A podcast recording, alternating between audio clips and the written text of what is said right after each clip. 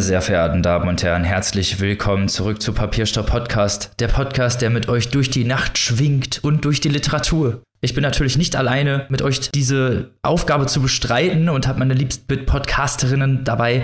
Zum einen die liebe Annika. We're not worthy. Hello. und die liebe Maike. Partytime excellent. Und natürlich auch mit am Start der Drummer dieses Podcasts, der gute Robin. Showing. Bitte postet uns auf Instagram, äh, wem wir hier gerade eine Referenz erwiesen haben.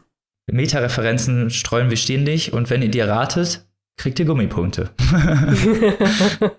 so, und damit kommen wir zum ersten Thema, zum ersten literarischen Vorgeplänkel-Thema. Und was könnte es anderes sein als die Ankündigung der Frankfurter Buchmesse, die jetzt dieses Jahr wieder stattfinden soll? Ui, alle feiern und freuen sich darauf, dass es zumindest wieder ja, vom 20. bis 24. Oktober losgeht mit Büchern, Autoren, Interviews, hoffentlich halt dann auch wieder in gewohnter Präsenzveranstaltung. Man hat natürlich nichts gegen die digitale Berichterstattung, keine Frage, weil man darf ja auch beides behalten, weil zu Hause darf man ja bestimmt, möchte man bestimmt auch daran teilhaben, ohne sich da Karten kaufen zu müssen. Aber wir freuen uns natürlich vor allem auf die Präsenzveranstaltung. Und das Ganze ist dann mit angepassten Teilnahmebedingungen, großzügigen Stornobedingungen und flexiblem Programm, um sich auf die vielleicht anstehenden Änderungen noch einzustellen. Man weiß ja nicht, was noch so kommt. Aber jetzt habe ich erstmal genug geschwärmt. Wie doll freut ihr euch auf die Buchmesse? Ja, Yay. es ist wahrscheinlich kein Geheimnis zu verraten, dass wir als allererstes Mal, als wir das gehört haben, gleiche Hotelzimmer gebucht haben. Wir sind also dabei in Frankfurt und beten, dass diese Messe auch wirklich stattfinden wird. Wie Robin gerade angedeutet hat, wird alles ein kleines bisschen größer und mit Hygienekonzept gestaltet. Also wir sind sehr gespannt, wie das ablaufen wird. Und was ich auch gut finde, wir haben ja gefordert, dass das Gastland, das für letztes Jahr geplant war, nicht einfach übergangen werden soll, sondern geschoben werden soll, weil wir gerne Kanada begrüßen möchten in Frankfurt. Und natürlich hat die Frankfurter Buchmesse auf uns gehört. Also Kanada Ehrengastland in diesem Jahr. 60 Autorinnen und Autoren haben sich in Frankfurt angekündigt aus Kanada. Also, wie gesagt, um es zusammenzufassen, wir drücken uns gegenseitig die Daumen und euch vor allem auch. Also wir wollen natürlich gerne auf die Buchmesse. Wir hoffen, dass das klappt mit dem Hygienekonzept, dass die, ja, dass die Pandemie uns jetzt endlich mal äh, gestattet, dass wir wieder an, an Buchmessen denken können und sie auch mit Präsenzveranstaltungen sozusagen besuchen können und damit es halt nicht wieder so ein großes Déjà-vu wird, Leipzig, Frankfurt, Leipzig. Die Kette soll jetzt enden. Wir hoffen, dass wir uns zusammen alle in Frankfurt treffen können. Das wäre doch eine sehr schöne Sache. Ah, ja, bitte, bitte. ja. Dann machen wir richtig coole Gruppenfotos. Ich schwöre, ihr seid, ihr werdet richtig bespielt. Das Wichtigste an der Buchmesse, dass Fotos von uns existieren. Eben. Genau, das ist das genau. Einzige, wieso wir dahin wollen. uh, so, und damit kommen wir zum nächsten Thema unseres Vorgeplänkels, und zwar dem Women's Prize for Fiction dieses Jahres. Genau, ja, da wurde jetzt die Longlist bekannt gegeben am 10. März. Und äh, wenn man auf diese Nominierungsliste blickt, wir haben hier 16 Namen draufstehen, 16 Schriftstellerinnen, bekannte Namen sind dabei, neue Namen sind mit dabei. Und der eine Name, der aber die Schlagzeilen sicherlich dominiert im Moment, ist Torrey Peters, die erste Transfrau, die nominiert ist für den Women's Prize for Fiction. Und ähm, das finden wir insofern doppelt interessant, weil zum einen ihr Buch Die Transition Baby, also uns sowieso völlig abgesehen jetzt von dieser Nominierung sowieso interessiert hat. Also da sind wir sowieso scharf drauf. Das hat viele Vorschusslorbeeren bekommen und ähm, hat uns bisher sehr interessiert, was wir darüber gelesen haben. Und zum anderen, und hier mal kurz ein kleiner Blick nochmal in die Welt des Buch Klatsch und Tratsches. Ihr erinnert euch vielleicht, dass J.K. Rowling ja im vergangenen Jahr da so den ein oder anderen kleineren Shitstorm an, entfesselt hat. Da geht es um, äh, ja, was sie äh, von Transfrauen hält, so möchte ich es mal nennen, wie sie darüber denkt, wie Transcharaktere teilweise in ihren Roman dargestellt werden. Also das ist ein Thema, was in der Literaturszene sehr interessiert, äh, diskutiert wird und von uns vor allem auch beobachtet wird. Und da werden wir natürlich weiter dranbleiben. Aber ganz abgesehen äh, davon ist halt, ähm, ja, Tori Peters als erste Transfrau nominiert. Und was haben wir da noch für spannende Namen auf der Liste, liebe Maike? Ja, wir sind ja der Podcast, der sich bis zur Bewusstlosigkeit durch Preislisten durchliest und so auch durch diese hier. also Leute, die unseren Podcast fleißig hören, kennen natürlich schon Afni Doshi, Burnt Sugar. Die haben wir schon angesprochen, als es um den Booker ging. Die war da auf der Longlist und der Shortlist. Jetzt also auch wieder beim Women's Prize for Fiction vertreten. Dann auf der Liste eine Autorin, deren Namen ich nicht nennen werde, die aber bald hier bei uns live zugeschaltet wird und die mal was Interessantes zu erzählen hat für euch alle da draußen. Dann auf der Liste Raven Leilani mit Laster, ein Buch über weibliches Verlangen. Ein super gutes Buch, das wird, sobald es übersetzt wird, auch bei uns hier stattfinden. No One is Talking About This von Patricia Lockwood, die ist euch vielleicht bekannt äh, von ihrem Memoir Priest Daddy, hat jetzt ein Buch geschrieben über Internetkommunikation. Ich finde das Buch offen gestanden nicht besonders gut, aber die Diskussionen, die es anstoßen kann, die sind sicher interessant. Äh, anderer wichtiger Titel, Piranesi von Susanna Clark, wird auch schon in den sozialen Medien seit Monaten heiß besprochen, genau wie Ailey Smith. Äh, der letzte Teil ihres Jahreszeitenquartetts Summer ist auch auf der Liste, wurde von uns auch schon besprochen auf Instagram. Dann ein Titel, den bestimmt viele hier auch schon kennen, Britt Bennett, The Vanishing Half, auf Deutsch erschienen als Die verschwindende Hälfte. Äh, das mhm. ist auch, würde ich mal sagen, solide, aber sehe ich jetzt noch nicht gewinnen. Äh, das neue Buch von Ya Jiazi ist auf der Liste Transcendent Kingdom. Ihr kennt bestimmt noch ihren letzten Roman Heimkehren. Also eine bunte Liste mit dabei, noch ein paar andere Autoren, äh, die haben wir jetzt noch nicht gelesen, da müssen wir uns noch schlau machen, äh, werden wir aber nachreichen. Wir sind fleißig dabei, uns durch die Liste zu graben und äh, werden auch Tipps abgeben, wer da am Ende gewinnt. Seid gespannt. Genau. Vielleicht noch als kleine letzte Ergänzung, was ich total spannend fand, äh, die Juryvorsitzende ist Bernadine Evaristo, deren Buch Mädchen, Frau etc., wir selbst auch hier erst vor ein paar Wochen hatten, das ist ja ganz frisch auf Deutsch erschienen. Die sitzt also der Jury vor und ähm, es geht jetzt so weiter hier mit dem Preis, dass am 28. April die Shortlist bekannt gegeben wird. Da sind dann noch sechs Bücher drauf und am 7. Juli dann das Gewinnerbuch. Da werden wir natürlich euch auf dem Laufenden halten. Aber wir bleiben natürlich dran und werden dann äh, bei Zeiten berichten, wenn es da mehr zu berichten gibt. Mhm. So, und damit kommen wir zum ersten Buch dieser Folge. Und wir sind natürlich wieder am Puls der Zeit und haben den neuesten Roman des Literaturnobelpreisträgers von 2017, Kazuo Ishiguro, am Start, Clara und die Sonne. Und als das rauskam, waren wir natürlich direkt, haben wir uns hier zusammengesetzt und gesagt, okay, das muss natürlich hier drin sein, weil, falls ihr Kazuo Ishiguro noch nicht kennt, Sir Kazuo Ishiguro übrigens ist in Japan geboren, Nagasaki und mit fünf Jahren ins Vereinigte Königreich gereist und vor allem für seine, seine Romane bekannt, alles, was wir geben mussten oder auch äh, was vom Tage übrig blieb. Was vom Tage übrig blieb, wurde 1989 auch mit dem Booker Prize ausgezeichnet. Damit kommen wir zu Clara und die Sonne und jetzt gehen wir in einen Bereich, in den wir jetzt in letzter Zeit doch schon öfter hatten, und zwar künstliche Intelligenz.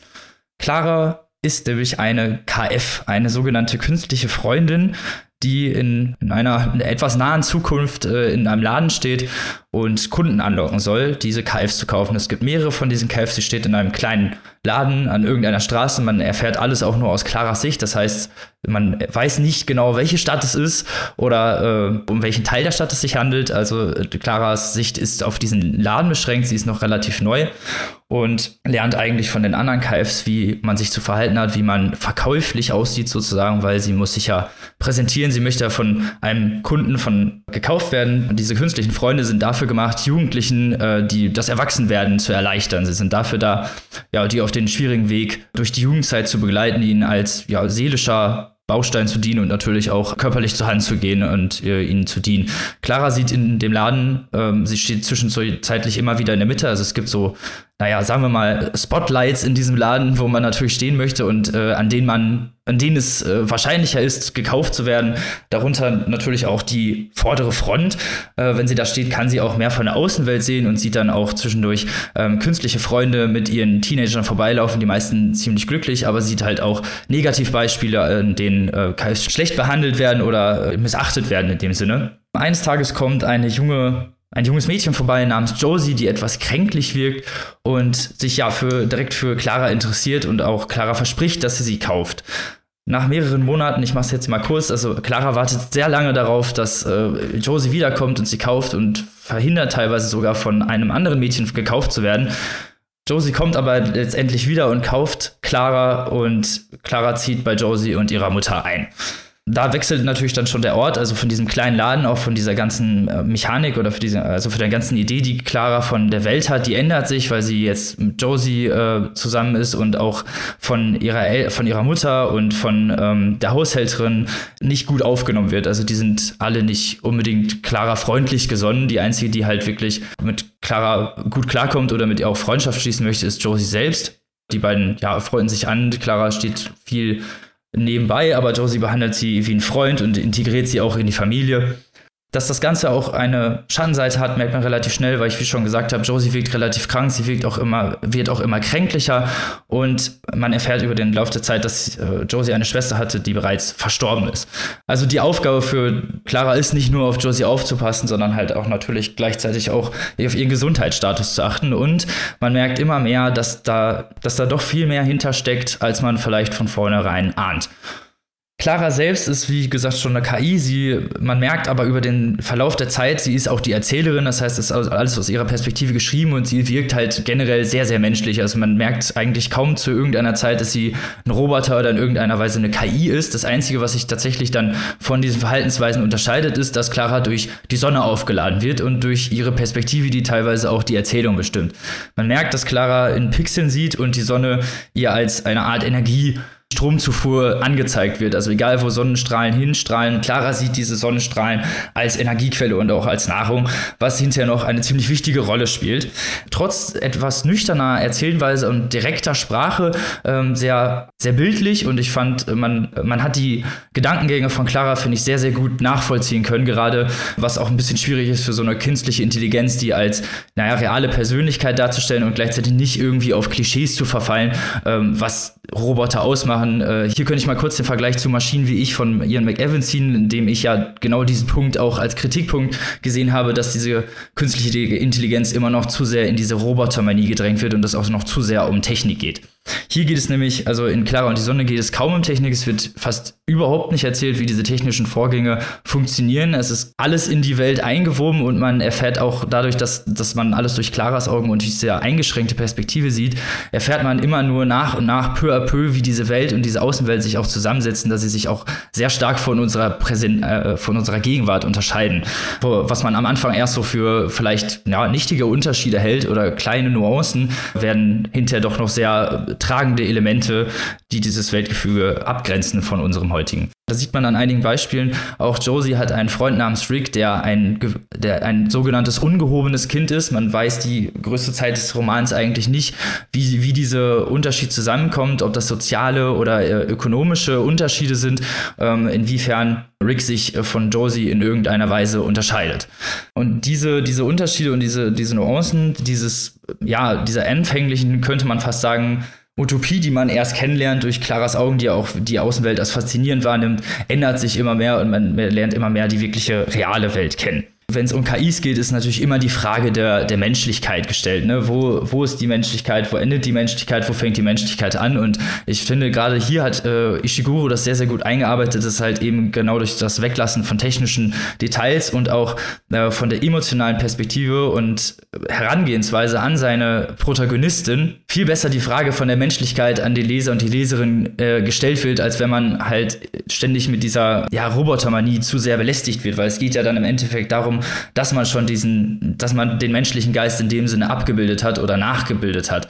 Wenn da erst auf so Zwischenschritte gegangen wird, dann fragt man sich halt auch die ganze Zeit, okay, woher denn die Menschlichkeit dieses Roboters aus oder seine Fähigkeiten? Und da das hier gar keine Frage gestellt wird, sieht man klarer an sich eigentlich auch als fertige Person oder als fertige Menschen hinzukommt, dass sie selber auch was für eigentlich so KIs sehr ungewöhnlich ist, Träume und Hoffnungen entwickelt und auch Ideale.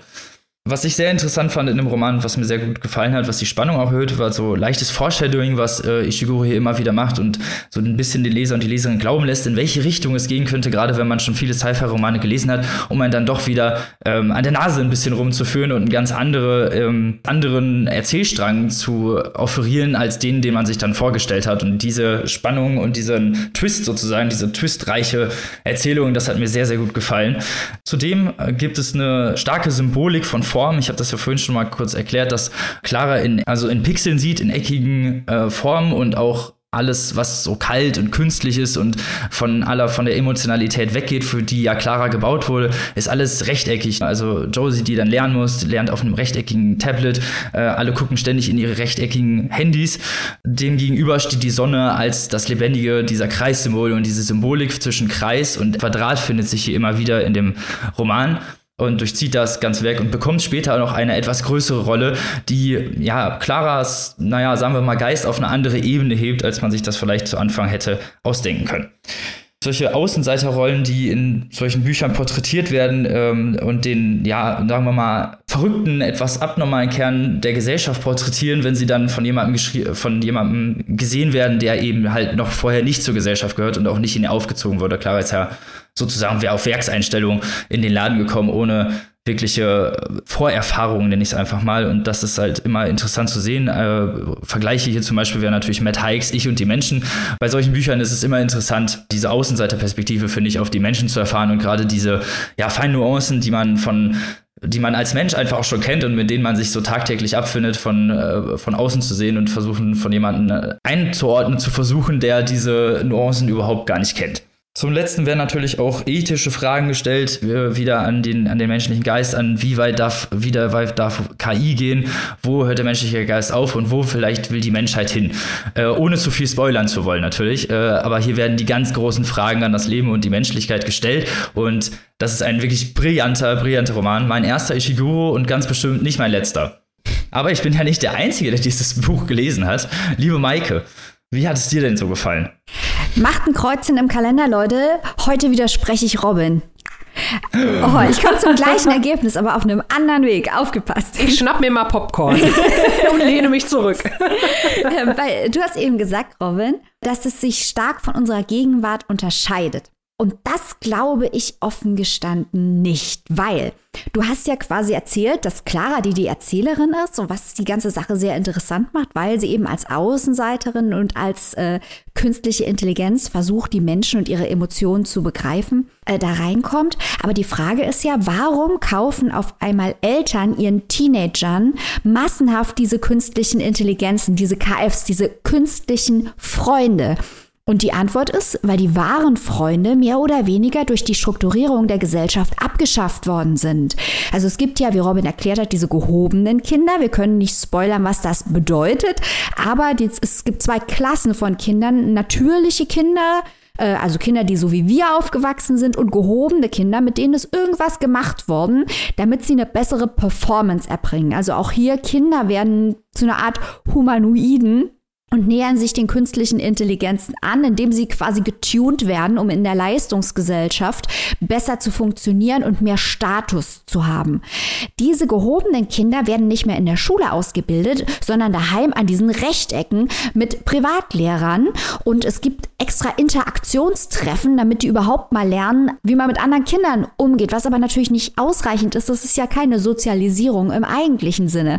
Also bekommen diese Kinder diese künstlichen Freunde, weil äh, sie werden auf Leistung getrillt und nicht mit echten Freunden in eine Schule gesteckt, wo sie die Möglichkeit haben, sich zu Menschen zu entwickeln in dem Sinne, wie wir heute noch Menschen sind. Und um zu meinem Argument zurückzukommen, wie weit sind wir noch da äh, weg? Die Frage, die hier gestellt wird und die ich wirklich am allerspannendsten fand, ist, inwieweit sind Menschen, die durch Strukturen oder eigene Wahl oder soziale Umstände auf sich selbst zurückgeworfen sind, willens und in der Lage, ihre menschlichen Emotionen auf künstliche Einheiten zu übertragen. Also das sehen wir in Japan mit diesen ähm, Stofftieren, die in Altersheim eingesetzt werden. Oder heute auch bei Jugendlichen, die nur noch im Internet leben. Ich will damit nicht sagen, dass jegliche Kommunikation im Internet immer schlecht sein muss und nicht gelingen kann. Das ist natürlich Quatsch. Aber wenn quasi nur noch medial vermittelt oder in diesem Extremfall auf künstliche Intelligenzen übertragene Emotionen ausgelebt werden. Was heißt das für Menschen und was heißt es auch für KIs? Insbesondere, wenn es dann noch dieses Human Engineering gibt, wo Menschen dann selbst verbessert werden. Und das war für mich diese interessanteste Frage und das allerberührendste an dem Buch, dass es darum ging, dass Josie und im Verlauf des Buches auch alle anderen, auch die, die ihr am Anfang skeptisch gegenüberstanden, auf einmal Emotionen für die künstliche Freundin entwickeln und ihr Geheimnisse anvertrauen und versuchen mit ihr einen Bund einzugehen und sie ja eigentlich, also Clara eigentlich nur ihren Job macht, indem sie die Menschen zu verstehen lernt, was aber auch wahnsinnig emotional ist, weil sie versucht, all die menschlichen Unzulänglichkeiten in ihrer Maschinenwelt zu rationalisieren. Und das ist, ich fand es unheimlich berührend und jetzt gleich höre ich auf zu quatschen, aber eine Sache wollte ich noch ansprechen. Als ich angefangen habe, dieses Buch zu lesen, hatte ich das Gefühl, das ist ein Kinderbuch. Und das meine ich jetzt nicht schlecht. Ich weiß, wir sind hier eigentlich der Snob-Post-Podcast, die immer sagen, wir zwei, ey, das möchten wir nicht. Wir möchten zwölf Meter Ebenen. Nee, dieses Buch, ich hatte am Anfang das Gefühl, das kann man einem Kind vorlesen und es würde einem Kind gefallen, weil es eine wahnsinnige Klarheit oder eine ganz tiefe Emotionalität hat. Aber es hat mich trotzdem nicht enttäuscht. Also ich habe nicht gedacht, warum schreibt mir ein Nobelpreisträger jetzt ein Kinderbuch? ähm, aber ich finde, es hat was von einem Kinderbuch und es hat eine gewisse Sentimentalität und es hat mich trotzdem total erreicht. Das finde ich sehr cool, dass du das sagst, weil nämlich einer der ersten Punkte oder einer der ersten Referenzen, die ich zu diesem Kinderbuch oder diesem Kinderbuchstil aufgeschrieben habe, war nämlich Toy Story.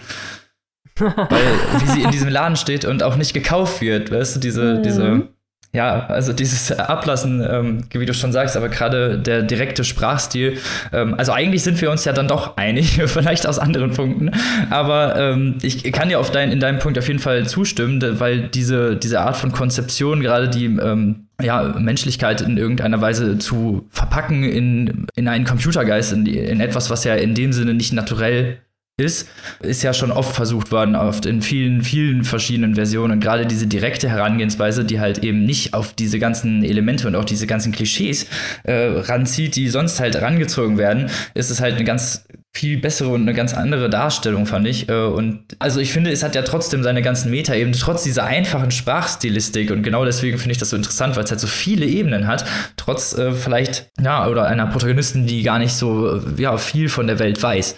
Ähm, zum anderen, was, du, was ich interessant fand, was du gesagt hast, ist, dass was dann mit den Menschen passiert, wenn sie dann halt in diese ne, verbessert werden oder diese Kybernetik und auch äh, dieser soziale Inkompetenz irgendwann sich durchschlägt oder halt auch die alle ja depressiv macht, die sich ja dann, wie du schon sagst, alle klarer anwenden. Sie wird ja dann irgendwann der, der KF von jedem, von jedem Umstehenden in, in diesem Haus und in der, äh, ja auch sogar von den Nachbarn, auch von dem Rick. Also sie, sie wird, wie du schon, die, die Vertraute ist aber, wird aber von den, ja von der Mutter und auch von, von denen, die da sozusagen ihre, ihre Herren sind oder oder sie ihr Befehle erteilen, äh, immer wieder auch, naja, gehemmt sozusagen ihre Emotionen in der Weise auszuleben, wie sie das dann gerne tun würde. Sie wird ja in ihrer eigenen Menschlichkeit, äh, obwohl sie ja ne, in mhm. Anführungsstrichen nur eine KI ist, auch gehemmt. So.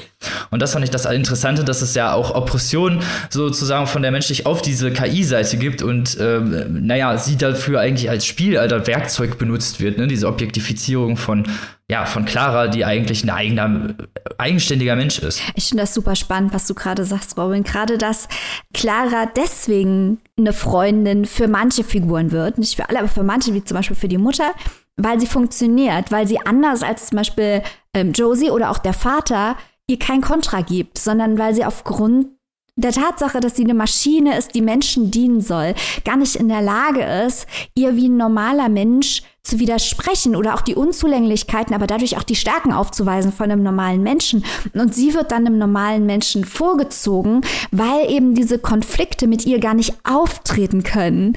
Und das ist unglaublich deprimierend, weil es halt auch diese soziale Inkompetenz widerspiegelt und dass man halt ja, genau wie das Kind Josie gehoben wird, um zu funktionieren, ähm, möchte die, die Mutter und andere Charaktere möchten sich nicht mehr auseinandersetzen äh, mit Menschen, die widersprechen. Gleichzeitig gibt es dann aber auch Charaktere wie die Haushälterin, die sich Clara zuwenden, weil sie das Gefühl hat, dass, oder Rick, weil sie das Gefühl haben, dass Clara bessere Absichten verfolgt als manche Menschen, weil ihre logische Herangehensweise und ihre dienende Herangehensweise gegenüber Josie, dass sie wirklich nur das Beste für Josie will, weil sie gar nicht anders kann und keine eigenen Interessen hat, äh, besser ist. Also wie du sagst, total vielschichtig. Und mhm. noch eine kleine Sache, weil ich das äh, spitze fand, was du eben gesagt hast, du Kreis und Quadrat. Eine Sache ist mir aufgefallen und zwar wird Clara ja von der Sonne, wie du gesagt hast, aufgeladen. Und was lädt die Sonne noch so auf? Die Natur. Und da ist dann auf einmal diese Verbindung, da wird dieses Prinzip von Kreis und Quadrat, das ich auch gesehen habe, das auf jeden Fall da ist, das wird an diesem Punkt zerschlagen. Und das fand ich total intelligent. Und eine kleine Sache noch, ähm, wenn ihr das gefallen hat, mein Tipp, äh, lies von Ishiguro Alles, was wir geben mussten. Ich glaube, Leute, die das gelesen haben, äh, werden die Verbindung zu Clara und die Sonne sehen, weil alles, was wir geben mussten, da geht es um Teenager, die ge gezüchtet werden, um Organe zu spenden. Und ähm, ja, also es, man sieht auch eine, eine, Verbindung zu den Themen hier. Und ich glaube, Leuten, denen Clara und die Sonne gefällt, wird das wird alles, was wir geben mussten, gefallen und umgekehrt. Ah, sehr schön. so, vielleicht einmal noch abschließend. Ich habe auf jeden Fall noch eine Frage an dich, aber das, was ich auch äh, schön fand zu sehen, also äh, Clara ist ja äh, für sich eine KI, aber sie entwickelt ja auch Hoffnung und auch gerade mit diesem Symbolikkreis Quadrat entwickelt sie ja sogar eine eigene Ideologie irgendwann in dem Sinne. Ich, wir können da nicht genau drauf eingehen, aber es hat ja, es hat ja, es macht ja sogar was mit ihr. Also sie hat ja dann, sie hat ja tatsächlich Gedankengänge, die man sonst vielleicht sozusagen Menschen anrechnen würde, weil sie a priori sind oder etwas, was an sich nicht der Logik eines äh, Roboters folgen würde. Das fand ich interessant, dass diese, diese Symbolik auch mit, mit in Clara eingewoben wird und äh, das, das Buch in dem Sinne bestimmt. Mhm. Aber die letzte Frage, die ich noch hätte an dich wäre, wir hatten ja jetzt letztens Dave von Rev, äh, Raffaela Edelbauer hier drin, was ja eine ganz andere Herangehensweise an diese KI-Struktur hatte, wo die, die Menschheit ja in dieser KI aufge in dieser KI aufgehen wollte. Äh, inwiefern gibt es denn da Parallelen oder Unterschiede? Weil gerade so, äh, ja, ja, mich hat es einfach daran erinnert und äh, da es jetzt so aktuell war, würde ich einfach gerne mal erfahren, was du da so äh, für Sachen drin gesehen hast. Das klingt jetzt ein kleines bisschen böse, ne? Aber als ich äh, Clara und die Sonne gelesen habe, habe ich mir gedacht, das ist so ein bisschen das, was Dave gerne sein wollte. Weil Dave war sehr apodiktisch, indem es halt gesagt hat, KI böse. Und äh, die KI hatte ja auch da keine Stimme. Das war ja das Programm des Buches. Und hier ist ja die Erzählerin, mhm die KI, was zu diesem, dieser wahnsinnigen Verwirrung äh, führt auf Seiten des Lesers, weil man halt mit der KI mitführt und man auch sieht, wie das, zur, wie die KI zur Projektionsfläche wird und das ist so viel komplexer und so viel intelligenter und geht mit diesen Fragen viel besser um. Und ein Stück weit, das ist auch abgeklärter, weil ich glaube, dass Kazuo Ishiguro weiß, dass wir uns schon halb in dieser Welt befinden. Wir stehen in der Welt von dem Buch, stehen wir mit einem Bein schon, schon drin. Und er weiß das. Und bei Edelbauer hat man irgendwie das Gefühl, dass die Frage gestellt wird, ob man das alles noch verhindern kann, während Ishiguro die Frage stellt, wie man damit umgehen soll. Und das ist ja, hatte ich auch, glaube ich, damals bei der Rezension gesagt, dass die Frage, wie man mit der Entwicklung umgehen soll, bei Edelbauer überhaupt keine Rolle spielt. Und das ist eigentlich der Fokus von Ishiguro. Also ist es ja, also ist dein Kommentar ja doch schon ziemlich berechtigt, wie du das jetzt so sehr gut offeriert hast. Also da finde ich den auch nicht gemeint, sondern passend. Ja, also Ishiguro hat nicht umsonst den Literaturnobelpreis bekommen. das ist ein sehr guter Schlusssatz, das stimmt. Der hat nicht umsonst den Literaturnobelpreis bekommen, Clara und die Sonne, ein wirklich meisterhaft erzähltes, geniales Werk, das ihr euch zuführen solltet, auch für Leute, die sich vielleicht überhaupt nicht für Robotik, KI oder sonstige Fragen interessieren. Das ist auf jeden Fall äh, einfach auch ein super erzähltes, ein tolles, emotionales emotional mitfühlendes und einfach brillantes Buch. Deswegen solltet ihr euch das kaufen. Tun könnt ihr das im Blessing Verlag in der gebundenen Version für 24 Euro und äh, in der keimfreien E-Book-Version für 18,99 Euro. Also Leute. Los geht's. Und jetzt kommen wir zu, zum nächsten Buch dieser Folge und jetzt bin ich schon mal sehr gespannt. Ich habe nur ein wenig gelesen, aber Annika hat das ganze Ding gelesen. Erzähl uns mehr, Annika. Annika hat sich durch die 432 Seiten gewühlt und zwar von die anderen, von Laila Lamani, ganz frisch erschienen. Gestern, also wenn heute Mittwoch ist, der Tag, an dem diese Folge erscheint und ihr diese Folge natürlich sofort hört. Also erschien am 16. März ähm, die deutsche Version von Die anderen. Das Buch äh, gibt es im Original schon seit 2019, The Other Americans. Laila Lalami ist in der US-Literaturszene auch schon etwas bekannter. Sie hat schon mehrere Bücher veröffentlicht, die teilweise auch mit Preisen bedacht wurden. Unter anderem war sie nominiert zumindest, aber immerhin für den Pulitzer-Preis und den Booker-Preis. Sie hat den American Book Award gewonnen mit ihrem Buch The Moors Account. Und das Aktuelle, was wir jetzt heute vorstellen, The Other Americans auf Deutsch, wie gesagt, die anderen, hat immerhin den Joyce Carol Oates Prize 2019 gewonnen und war auch im National Book Award des gleichen Jahres Finalist. Also ein Buch mit vielen, vielen Vorschusslorbeeren, eine Autorin, die weiß, wie es geht und jetzt erstmals eins ihrer Werke halt vom Verlag Kein und Aber hier auch im deutschsprachigen Raum präsentiert. Da sind wir natürlich dabei, da sind wir gespannt. Da haben wir uns das Buch zu Gemüte geführt und es erzählt eine Geschichte, die äh, ja international kann man schon fast sagen erzählt werden kann in den USA, aber natürlich ganz besonders in diesem Schmelztiegel der Nationen und der Ethnien. Und hier ist es diesmal eine Familie mit Wurzeln in Marokko, die im Mittelpunkt steht. Und zwar, weil sich leider, leider ein Unglück ereignet. Und zwar wird ähm, Driss, der Vater der Familie, von einem Auto angefahren und stirbt bei dem Unfall was die mittlerweile äh, erwachsene Tochter Nora, die nicht mehr halt zu Hause wohnt, natürlich äh, dieser Unglücksfall wieder nach Hause bringt, also zu ihrer Mutter, die jetzt Witwe ist, und zu ihrer Schwester Salma. Das heißt, sie kommt zurück in ihre Heimatstadt die sie jetzt, äh, ja, längere Zeit äh, ist sie weggegangen, damals direkt nach der Schule, na, zum College und so weiter und so fort. Und äh, kehrt jetzt also nach Hause zurück, ähm, trifft Leute wieder, die sie, die sie früher gesehen hat und ist aber natürlich, ja, so ein bisschen, ich will mal sagen, detektivisch unterwegs, weil sie diesen Unfalltod ihres Vaters nicht einfach so akzeptieren kann oder will. Sie ist der Meinung, dass mehr dahinter steckt. Dass es also nicht nur einfach aus Versehen äh, ein Unfall mit Fahrerflucht war, sondern dass da irgendwie so eine Art Vorsatz dahinter steht. Da ist sie sich ziemlich sicher.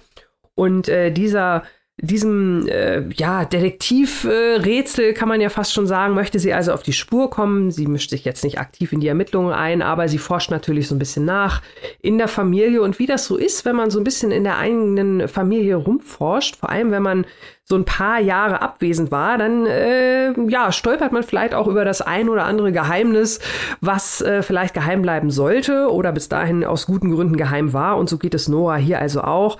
Sie erfährt so ein paar Dinge über ihre Eltern, auch über ihren Vater, der für sie eigentlich bislang immer ein gutes Vorbild war, die sie da so ein bisschen auch an ihrer eigenen, ähm, ja, an ihrer eigenen Realität zweifeln lassen das altbekannte Thema, sage ich mal so ein bisschen, man wird halt erwachsen und äh, sieht seine Eltern halt dann auch mal so als, als Menschen mit äh, Stärken und natürlich auch Schwächen. Hier ist es so bei Nora. Hinzu kommt natürlich, dass sie dadurch, dass sie nach Hause zurückgekehrt ist, auch wieder so ein bisschen in ihre Vergangenheit natürlich und auch in, in gewisse alte Rollen, die man vielleicht abgelegt hatte, wenn man das heimelige Nest sozusagen verlassen hat, äh, die Kindheit. Wir erfahren, dass Nora also durchaus nämlich ähm, in der Kindheit äh, mit, äh, ja, unter ihrer Herkunft, sage ich mal, gelitten hat. Was hast du unter ihrer Herkunft, unter der Herkunft ihrer Eltern als Marokkaner?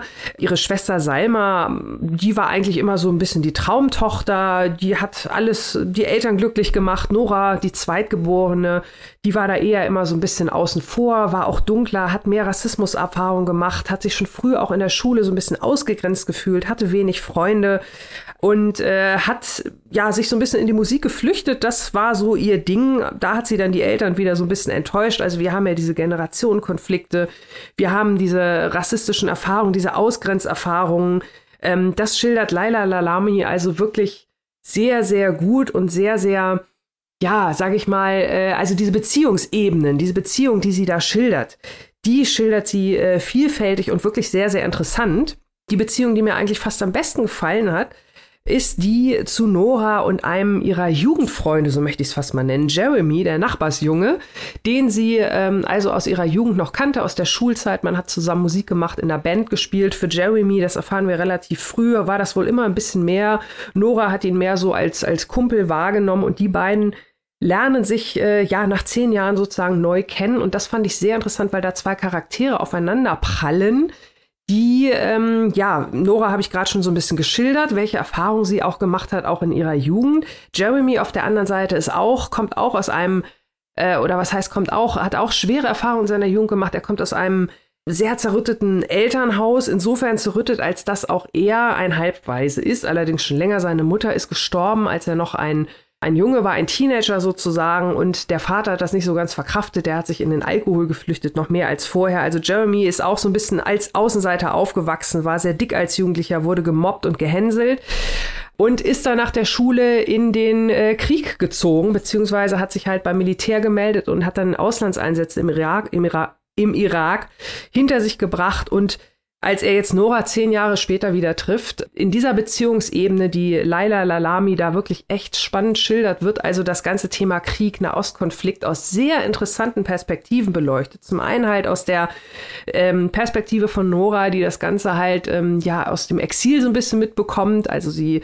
äh, ist ja gebürtige Amerikanerin, US-Amerikanerin, aber natürlich ihre Familie mit den marokkanischen Wurzeln. Auch da spielte die Politik immer schon eine große Rolle. Und auf der anderen Seite haben wir halt diesen jungen Mann, der auf der einen Seite so ein bisschen den, den Kriegsheld äh, verkörpert oder verkörpern will, auf der anderen Seite aber selber mit diesem Schicksal äh, hadert und auch jetzt natürlich ähm, im Konflikt mit Nora, seiner ehemaligen Jugendliebe, so möchte ich es mal nennen, die er jetzt neu kennenlernt. Also das ist sehr interessant. Und ihr merkt es vielleicht jetzt schon so ein bisschen. Ich habe eingangs erwähnt, dass es eigentlich um so ein Hit and Run geht, also um so einen Unfall, der eventuell keiner war, da eventuell ein rassistisches Motiv dahinter steckt. Und so wird dieses Buch auch ziemlich gut vermarktet. Für mich persönlich äh, standen aber andere Themen tatsächlich fast noch mehr im Vordergrund. Also was ich gerade eben schon gesagt habe, diese Beziehung, ähm, die Laila Lalami wirklich sehr, sehr interessant schildert die ähm, Sprache erzählt ist das Ganze auch, äh, das haben wir häufiger auch schon mal, das ist momentan, ich will jetzt nicht sagen ein Trend, aber wir haben es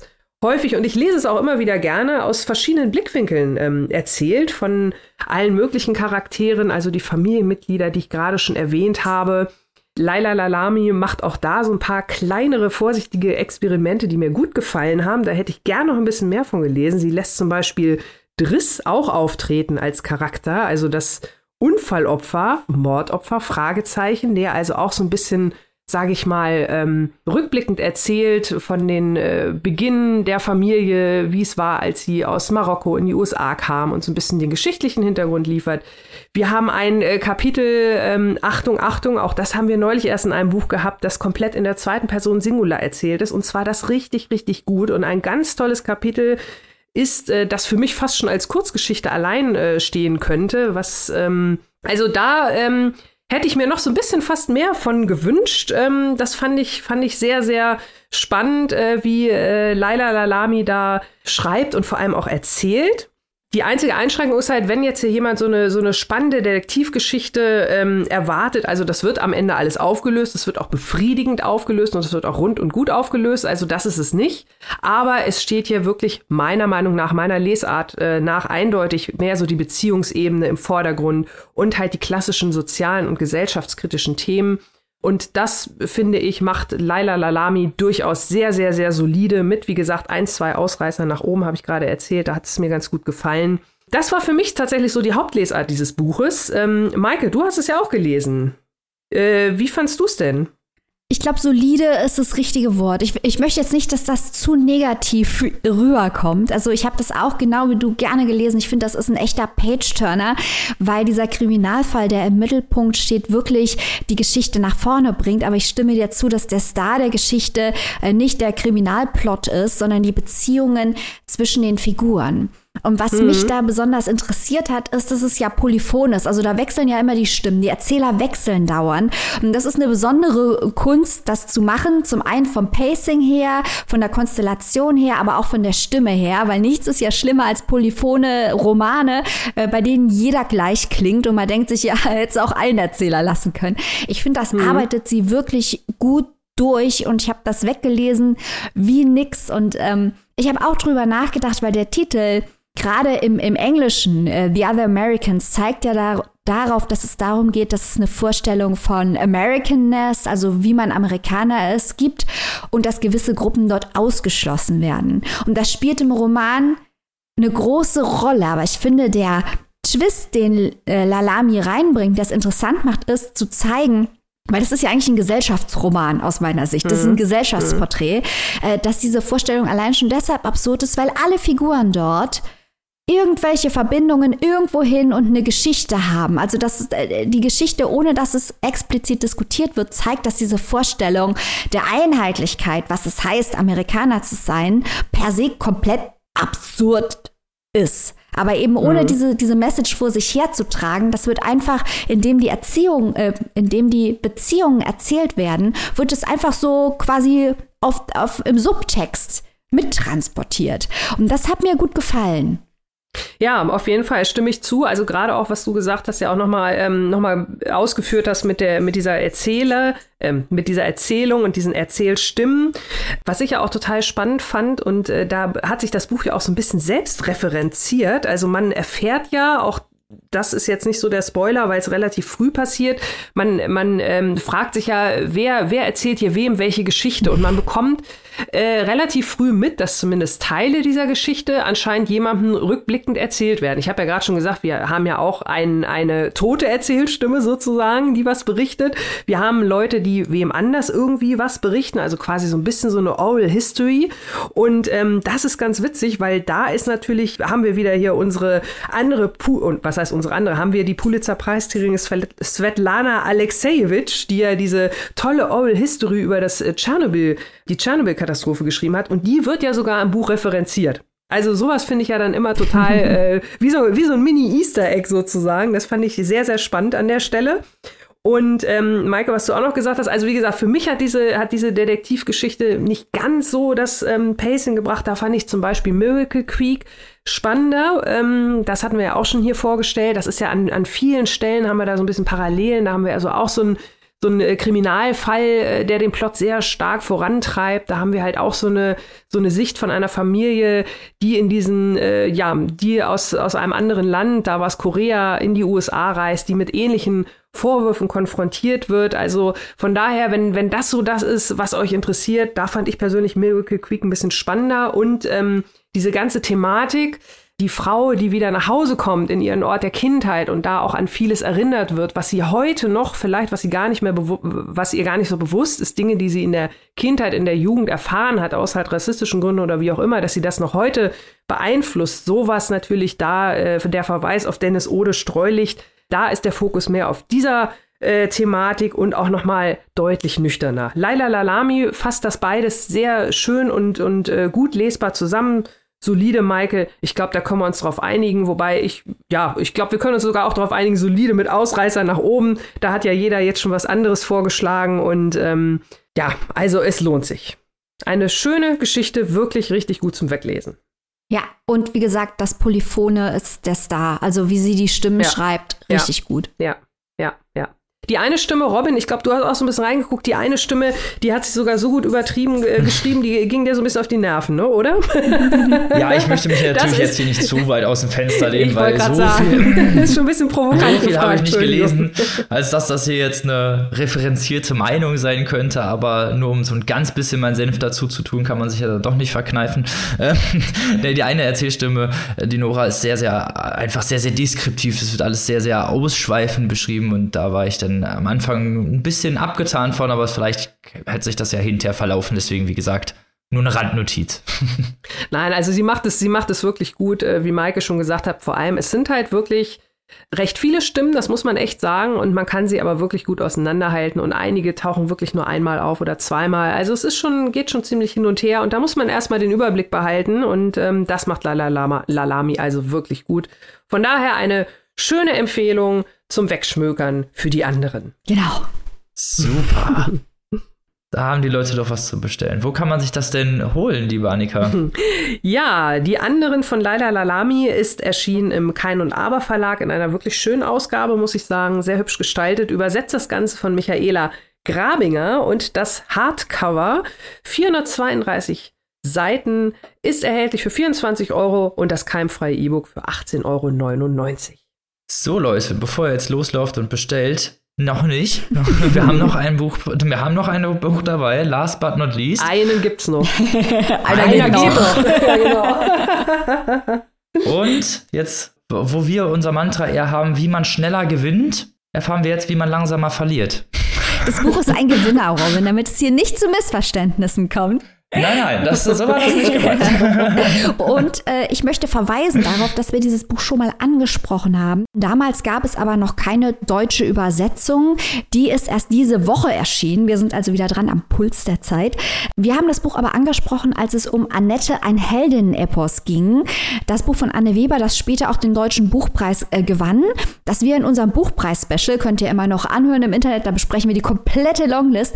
Damals hatte ich gesagt, dass der Ansatz, eine Novel in in Verse zu schreiben, dass das natürlich interessant ist und spannend ist. Und Anne Weber, wie gesagt, hat ja auch den Epos-Gedanken, wie der Titel subtil suggeriert im Hintergrund.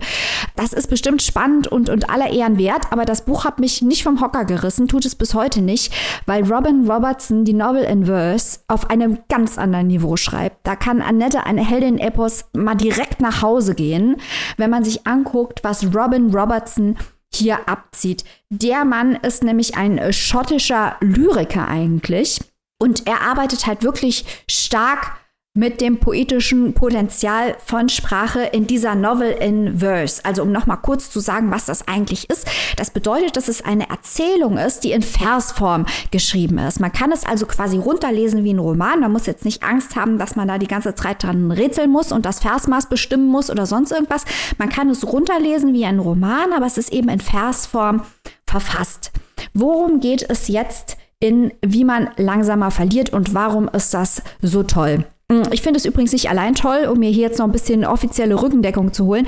Das Ding hat im Jahr 2018 den Goldsmith-Preis für experimentelle Literatur äh, gewonnen. Ist auch einer der vielen Preise, die wir hier verfolgen, ähm, wobei Bücher nicht so oft übersetzt werden, weil da viel sehr stark experimentelles Material dabei ist.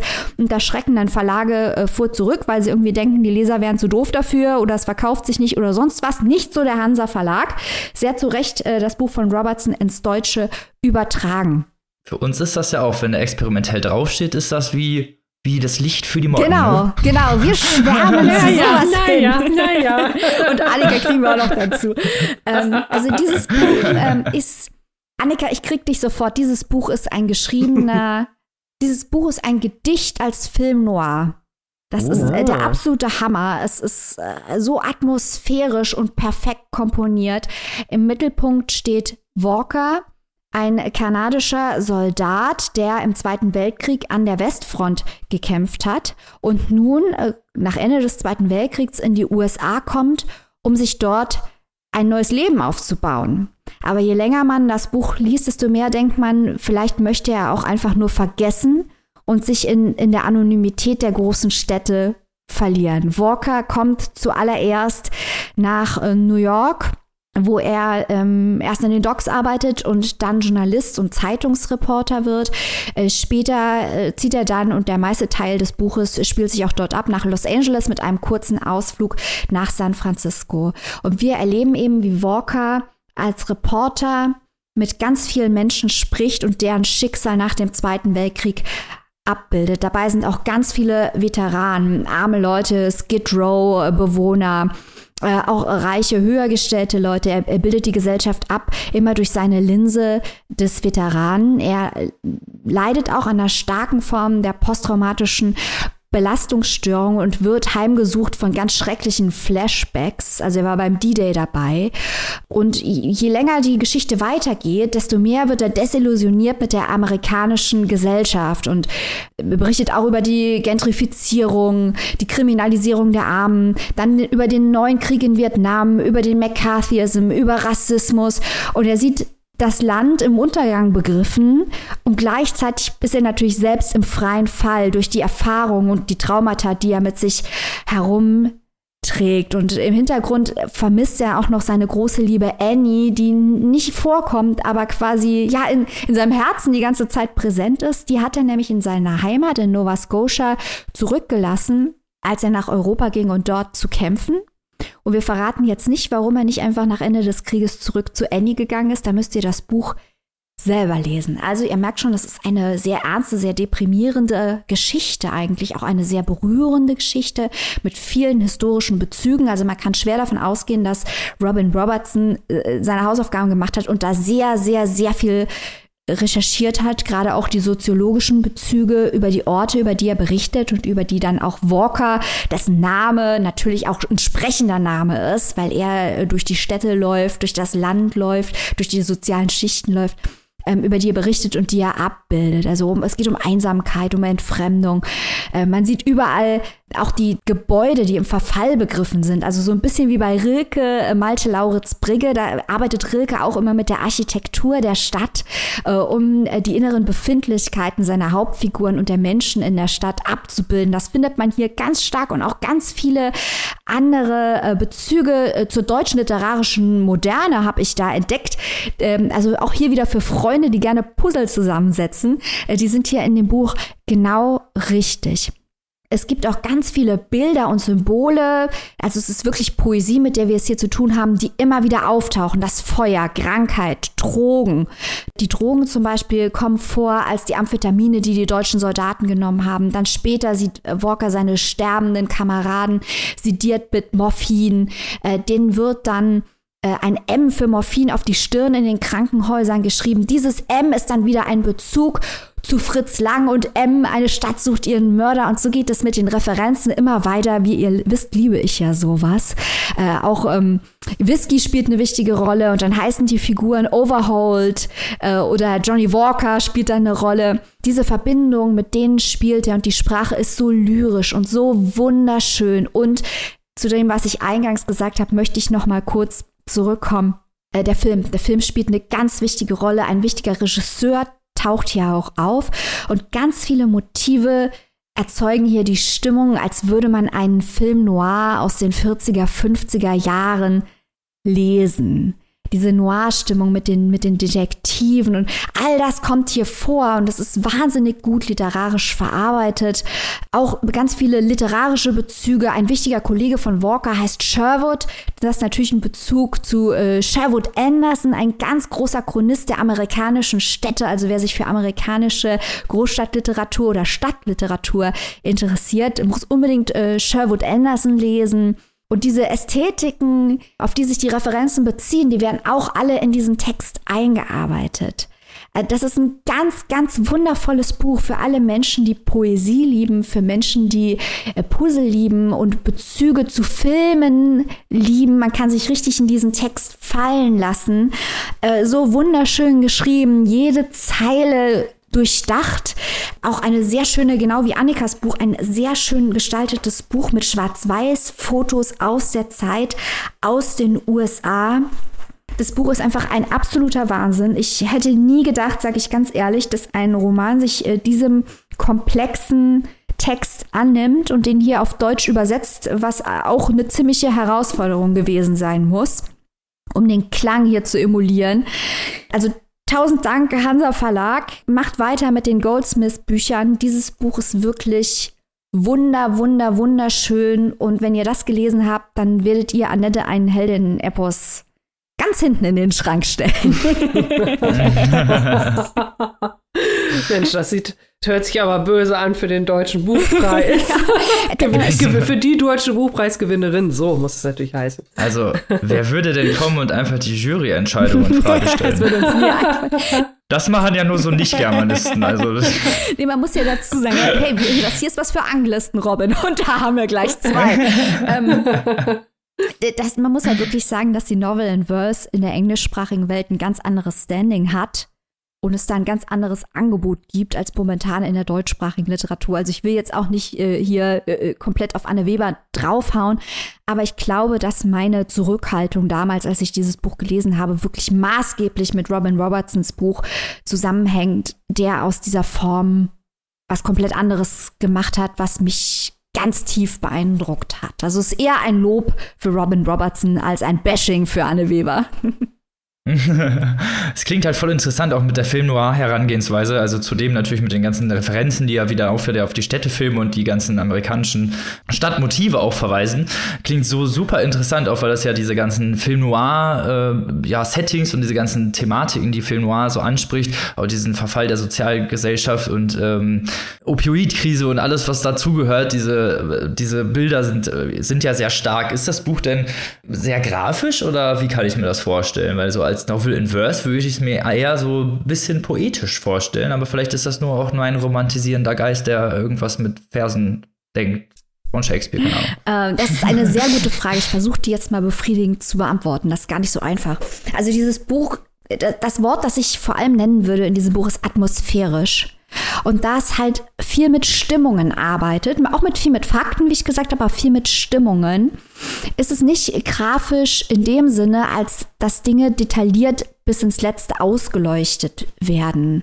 Dieser Nebel, den man auch im Morphinrausch oder durch den Whisky oder durch diese Flashbacks, durch die Traumata erlebt, diese Art von, von geistigem Nebel, die ist in dem Buch verarbeitet. Das heißt aber nicht, dass man blind durch dieses Buch stürzt und sich die ganze Zeit fragt, um Himmels Willen, was ist hier eigentlich los? Das jetzt nicht.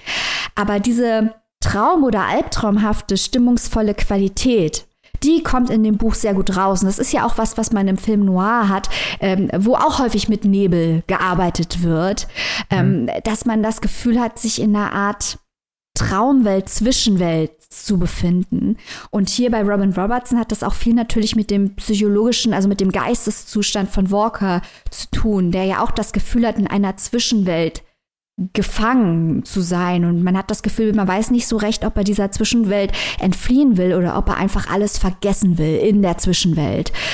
Ich weiß nicht, ob das deine Frage jetzt gut beantwortet hat, Robin. Ich habe es versucht. Ja, doch, finde ich schon. Doch, hat es definitiv. Das ist dann halt so eher so, so eine Schatten, schattenhaftes Darstellen ist es ja, ist ja auch ein Merkmal von Film Noir, aber bei diesen ganzen starken Themen wollte ich das nochmal wissen, wie krass das auch ausgeleuchtet ist, aber ähm, dann passt es ja auch wieder ins Setting rein und verführt genau die Vorlage, die es ja auch erreichen wollte und dann ja, kann man sich dem ja eigentlich nur hingeben, weil Filme, äh, dieses, diese Noir-Settings sind ja auch einfach wirklich für sich schon sehr charakteristisch. Ja, aber die, vielleicht um das noch zu ergänzen, so viele von den Kriegsszenen sind auch sehr grafisch. Also da wird nicht dran, in, insofern, als das nicht an dem Grauen gespart wird. Es wird sehr direkt gesagt.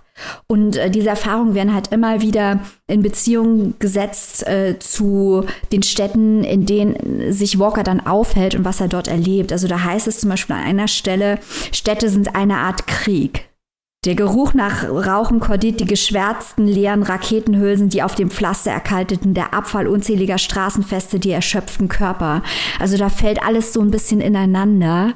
Und das ist derartig fantastisch gemacht. Ich glaube, ich habe jetzt schon zwölfmal fantastisch gesagt. Ich.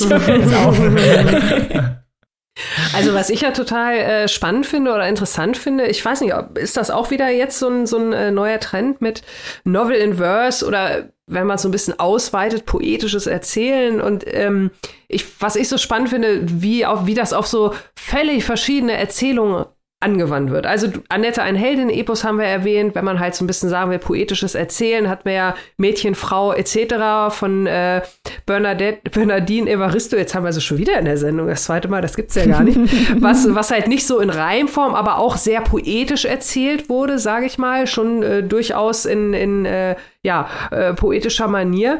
Und jetzt hier ein komplett anderes Thema wieder. Also das finde ich spannend, dass diese Erzählform A so ein bisschen mehr geöffnet wird, ja auch mit, mit äh, preisverdächtigen Büchern und anscheinend ja auf fast jede Geschichte anwendbar ist irgendwie, ne? Also wer weiß, was wir da noch erwarten dürfen. Also ich würde mir wirklich wünschen, dass äh, das weiter ausgebaut wird, auch gerade im deutschsprachigen Raum. Ein gutes Beispiel für jemanden, der mit sowas hervorragend in Deutsch arbeiten kann, ist ein Autor, den ich nächste Woche besprechen werde. Äh, und da werden wir schon wieder über Novel in Verse sprechen. Foreshadowing, da waren wir wieder. so, aber bevor wir jetzt über schon äh, über nächste Folge reden, wo kann man sich dieses geniale Werk denn erstmal erwerben, liebe Maike? Wie man langsamer verliert. Äh, Im Original übrigens, habe ich noch gar nicht erwähnt, heißt es The Long Take. Also da spielt schon der Titel auf den Film an. Aber auf Deutsch, wie man langsamer verliert, von Robin Robertson, übersetzt von Anne-Christine Mittag, ist erschienen im Hansa Verlag und kostet im Hardcover mit schönen Fotografien 25 Euronen. Das sollte man sich doch mal zuführen. So, Leute, und jetzt, ich weiß, es ist der traurigste Moment dieser Folge, aber wir sind leider am Ende. aber nicht verzagen, wir haben natürlich noch einen kleinen Ausblick auf nächste Folge in drei kurzen Worten. So, äh, liebe Maike, willst du den Anfang machen? Die Ehre uns erweisen, uns zu erleuchten. okay, hast du die Messlatte ganz schön hochgesetzt. Okay, ich versuch's mal. Ja, ja. Weltreisender, Österreich, Sprachkünstler. Annika? Oh, uh. Meine drei Worte sind Alternative für niemanden. Hashtag Facts.